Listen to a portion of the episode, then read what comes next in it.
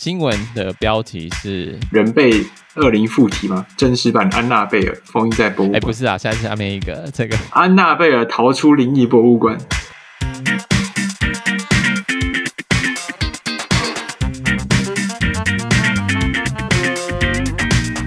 好了，那欢迎大家回来我们的聊吧博物馆。这一集节目要进行一个非常超自然的体验，也就是我们所谓的安娜贝尔的故事。他离家出走的故事，你要你要后面要配音这样，也就是我们所谓的安娜贝尔的故事。嗯嗯，这是什么？这是身影吧？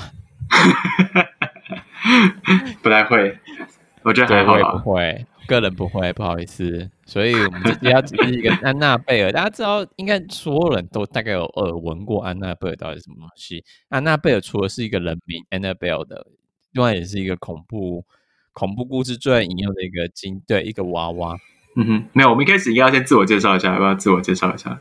我们好像没有，好像没有自我介绍啊。对，我们这集又邀请到我们的荒唐系列的荒唐系列的另外一个来宾 Patrick 来我们的节目。Hello，大家好，我是 Patrick。嗨，大家好，我是哲浩。那接下来我们就是要进来主题来介绍一下安娜贝尔，为什么安娜贝尔会在跟这集有关系？那其实，在美国有一个博物馆就叫灵异博物馆，那里面就是收藏了一个最经典的展展品，就是安娜贝尔娃娃。嗯，那安娜贝尔娃娃其实就是一个鬼娃娃，就是有就是巨邪灵附身，没错的一个闹鬼娃娃。那这个闹鬼娃娃其实是。或是这个灵异博物馆其实是一个美国的灵异现象调查者华伦夫妇。那华伦夫妇也就是罗伦华伦、罗琳华伦跟爱德华伦。那爱德华伦其实已经过世了，但是目前罗琳华伦还是应该还健在吧？他八十几岁，快九十岁了。一九二七年出生的，嗯、现在一九二七年应该也要九十了吧？应该差不多，嗯。嗯，反正他就是他们就成立，就是他们有经过经历过数万件的灵异体验，跟帮大家处理一些事情。他们处理过的灵异体验呢，包括过鬼附身、鬼杀人、跟狼人附身等形形色色的出没经验。所以他们就是经过这么体验之后，就把一些就是人家不愿意再持续拥有的一些物件物品。或是可能被邪灵附身过的物品，这样子就把它收集起来，成立了这个博物馆，整一个博物馆。那这博物馆最其中最一个特色就是尽量不要触摸任何的东西。就是他有，如果你去看去博物馆，他华伦就是罗琳华伦就会特别提醒访客说，如果你碰到了，就一定要让我知道的这个部分。对，也算是一个蛮惊悚的博物馆。这就是感觉是病毒博物馆之类的。对，碰到就是就是要就麻烦，要消毒，对吧？所以我就是刚刚说要就是要要有一个那个渗水渗水消毒器，就是很多地方放渗水消毒，就要勤洗手。就这样，就是要感应一下，就是你感应过去就哔，要喷那个渗水这样，然后你就擦一擦这样。要不要？这样好像有点麻烦，去看我。突我突然想到一件事，我突然觉得，哎，那个有没有办法？就是你知道，神父可以就是祈求喝圣水嘛？就是祈祷那个圣水，就是它是一般的水。那有没有办法，就是让水变成酒精？就是神父拿酒精去做礼拜之类的，那就变成神圣酒精，所以就可以用那个神圣酒精来顺便当干洗手这样。什么意思啊？就是水变成酒精，然后酒精再被祈福吗？就是就是没有没有，就是一般来说，我们圣水不是就是一般的水吗？啊哈。然后圣水可以驱魔。那如果是把圣水的，就是变成变成酒精，就是像我们那种干洗手的酒精，就我们把干洗手、哦、酒精酒精拿去祈福，然后就变成具有那个消圣力量、消除细菌跟消除恶魔的。水神圣酒精，对对对对对，这好像也是可以，就是毕竟就是心诚则灵，对啊，感觉这样子可以一一样防疫又又驱魔这样，好像也蛮有用，那可以做成那个神圣空气净清净剂，好像也不错，就是你知道清净剂开着，然后也可以去除一些空气中的一些脏东西，那其实好像不错哎。可以考虑一下，这是一个新创的概念。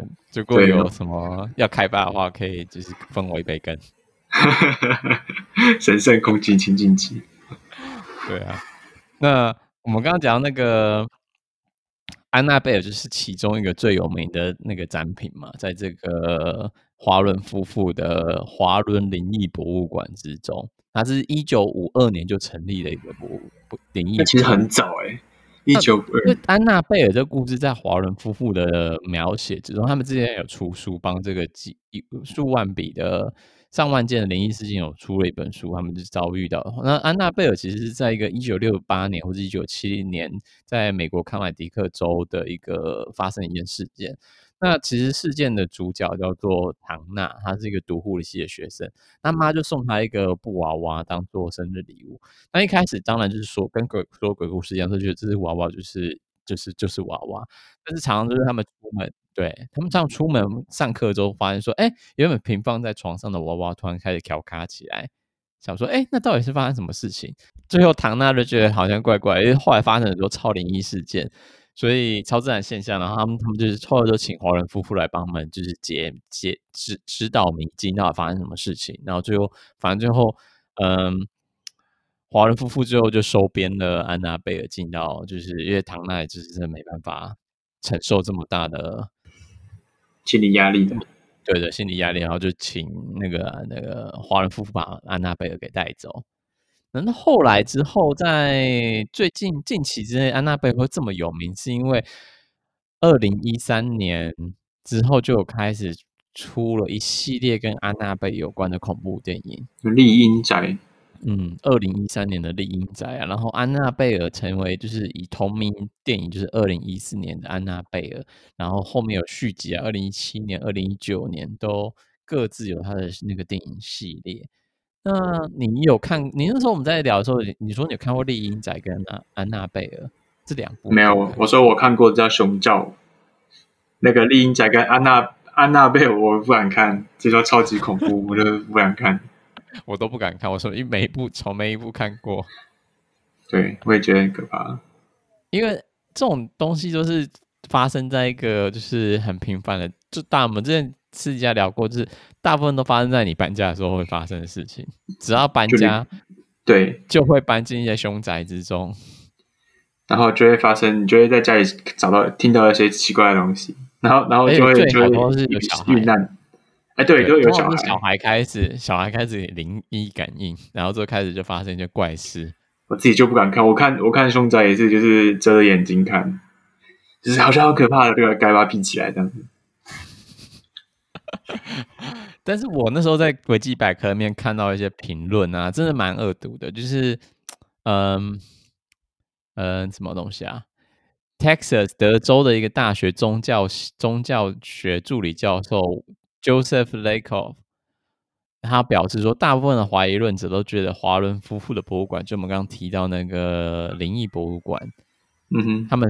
怀疑论把它视为一个充满现成万圣节乐色的地方，有着娃娃、玩具和书籍等你任何在书店都可以买到的东西的收藏。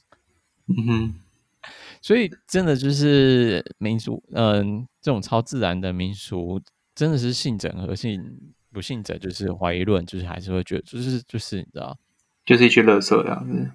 对。那就是放一些就是寻常的东西在，就附加一些故事或意义，然后让大家。但如果真的相信，我会觉得这个东西太可怕了。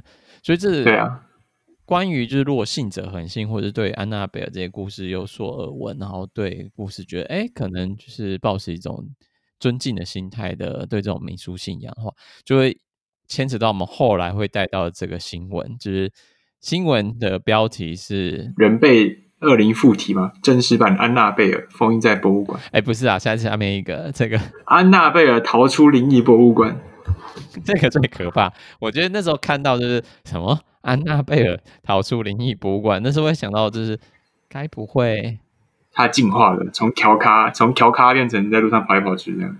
对，可以破除那个博物馆的封印，因为那时候华伦夫妇来讲说，每周都每每定时都会请神父来，就是进行一些驱魔形式，让。那我这里面的恶灵就会封锁在博物馆之中。我说：“哎、欸，不会他冲破结界了吧？”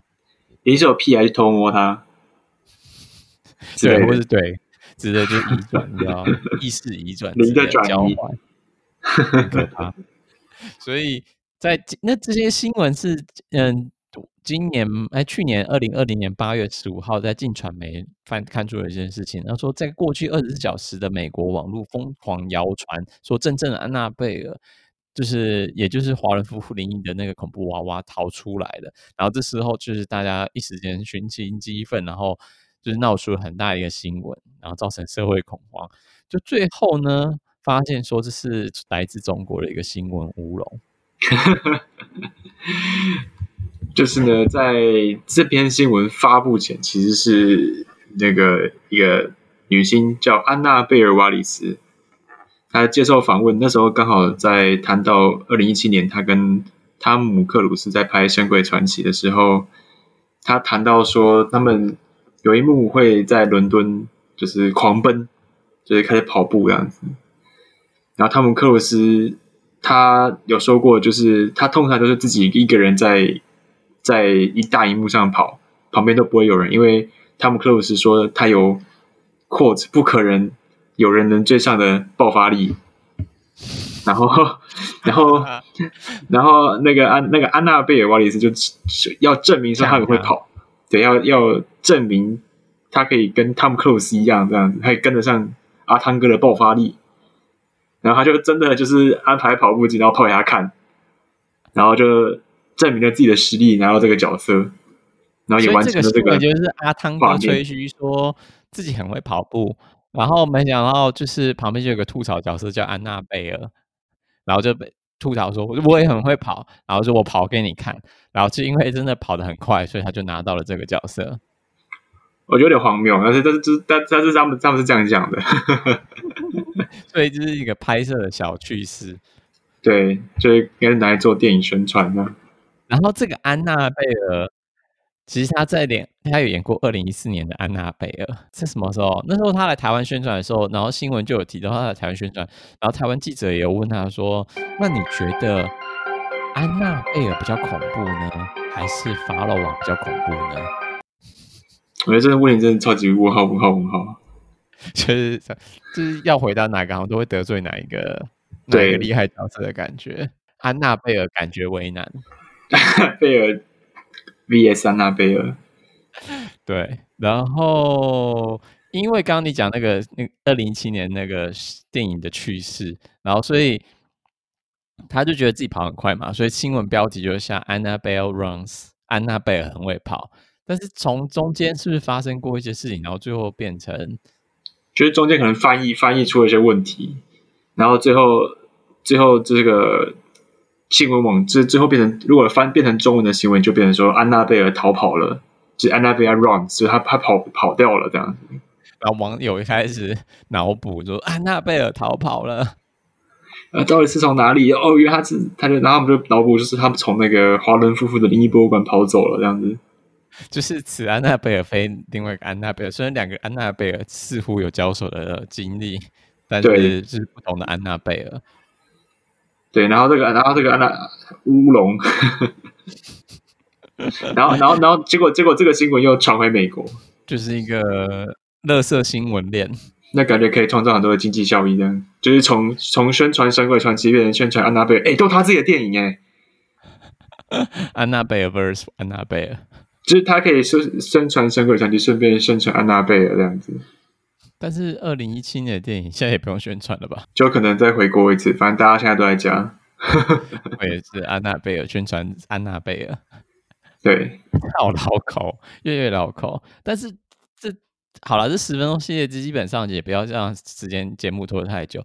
我们目前录音好好，没有发生任何状况，我们赶快把它收尾。第最后一个想提到的部分，也就是安娜贝尔那时候在台台湾进行宣传的时候。那个电影公司有也造成一些争议事件，尤其是啊那时候最大新闻，他们把安娜贝尔放在一些交通工具上面拍照嘛，那时候是高铁，就是安娜贝尔搭高铁的事情，然后照片曝光之后，高铁就是超级愤怒，因为这是商业摄影啊，对啊，就是如果没有申请或是没有特别讲说要拍什么，其实应该因为高铁他们自己是私人公司吧，嗯，他觉得被利用，就是所以他们应该有自己的规定，嗯。但是我觉得比较问题比较大，就是我们之前也私底下聊过的部分，也就是说，你现在给观一个观众，普通观众看到莫名其妙的那媒体照片，看到安娜贝尔搭高铁，是不是一件很可怕的事情吗？就是哎，闹鬼，对对对，闹鬼。因为重庆发生过是二零零一年的时候，你还记得很久以前有一个鬼片叫做《幽灵人间》，香港鬼片，然后它的电影剧照基本上就是你搭两个人搭地铁。大家都会搭到大众交通工具街，那中间不是有空位嘛？也不会坐的很密。对啊，他们的海报就是中间是中间坐一个鬼。What？你怎么可怕，可怕。然后他们就把那个海报，然后也在地地铁中宣传，或者在捷运中宣传，就是一直就是跟你耳提面命，就是说，说不定你两个人中间坐的就是鬼哦，只是你看不见而已。都是另外一个人，是中间可能就有鬼，但是状况就是很类似啊。安娜贝尔。说不定你默默的就是搭了高铁，你也不知道哦。就他就是安娜贝尔 runs，安娜贝尔逃跑了，就来跑来搭高铁。对，其实蛮可怕，就是造成社会恐慌。我觉得这也是尺度要好好拿捏的状况，有点难啊。对啊，我也觉得，嗯，虽然它很吓人，它造成话题性，但是某种程度上，我觉得造成社会恐慌就是有点有点危机。对，有点要也可能对啊，可能要沟通好了。因为应该还蛮多人投诉，因为那时候找到呃《Business Weekly》商周的报道，他有提到二零零一年那件幽灵人间的广告事件。其实，在当年二零零一年上映的时候，在香港就已经受到巨大的投诉新闻。然后隔年，他的续集在台北捷运也是用同样的方式在做宣传的时候，也是因为受到巨大的投诉而下架。所以，只要牵扯到民俗信仰的部分，其实大家都都要比较小心一点，对。嗯嗯嗯，没错，而就算算是一个额外插曲吧，跟博物馆没有什么关系的。这觉得蛮可，其实真的觉得蛮可怕的。就如果如果博物馆就是也是那种故意闹鬼做做宣传的话，那我觉得不知道会不会有一样的结果哎。应该也是会有人抱怨吧，毕竟莫名其妙就觉得很害怕，就觉得靠要发生什么事情啊，就会吓到这样子。嗯，超可怕。但如果是变成说，就是，但是如果是那种变成展品，就是展品会出来吓人的话，好像就还好。展品出来吓人也很可怕吧？就是你会知道说，那个东西会跳出来之类的。应该展品这可能很大的商榷，因为展品应该是要有知识教育性的，不是说就是。只有娱乐性而已，对啊，这只有娱乐性或是惊悚性而已，好像有点怪怪的，听起来好像乍听之下觉得，嗯，这有点没办法过自己心内心中的那个逻辑。嗯哼哼。总而言之呢，今天的十分钟系列《安娜贝尔离家出走记》就大概是这个新闻。那总结来讲，就是一个乌龙乌龙新闻。对，但是大家也知道说，安娜贝尔只是住在博物馆之中，都好好的，就是不用害怕。对，他还被封印的好好的，没错没错，大家不用就是造成，就是造成恐慌恐慌，没错。然后大概就是这样，还有什么东西没了？没有了，想不太起来，想不太起来。就是如果想看恐怖片，就自己去看吧。就是大家喜欢恐怖片，还是可以去看。好了，那不管怎样，那。这个节目就这样子，我不知道怎么结尾，现在造成一个不知道如何收尾的结果，就就就这样就结束了。好了，那今天谢谢大家今天的收听，那我们节目就在这边做尾声哦。那如果需要听到其他节目的内容的话，就欢迎到 Spotify 或者 SoundOn 或者是 KKBox 等等之类的讯息都可以。呃，收听平台都可以听到我们的节目。那这这边节目就做一个尾声，谢谢今天 Patrick 的参与。那我们下次再见，谢谢大家，拜拜。拜拜。